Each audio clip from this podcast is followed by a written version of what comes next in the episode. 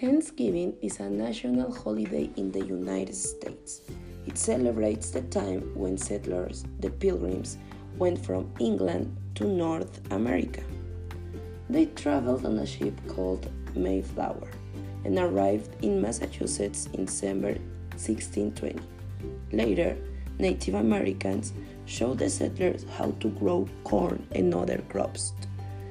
In 1621, the settlers and the Native Americans celebrate together the first harvest with a special meal to thank God for his blessings.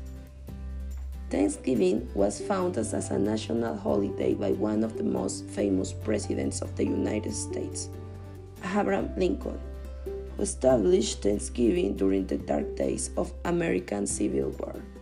Even though the holiday was officially born during this conflict, is more associated with the initially good relations between the first European immigrants and the Native Americans. It also marks the beginning of the holiday season. It's celebrated on the fourth Thursday of November. Thanksgiving is about having a feast with friends and family. Turkey is the traditional main course with jams, squash, pumpkin pie, cranberries, and other rich and filling foods rounding off the meal. Some families spend weeks preparing for their Thanksgiving feast, and to stuff oneself is most certainly encouraged. Football is another tradition during Thanksgiving celebrations in the United States.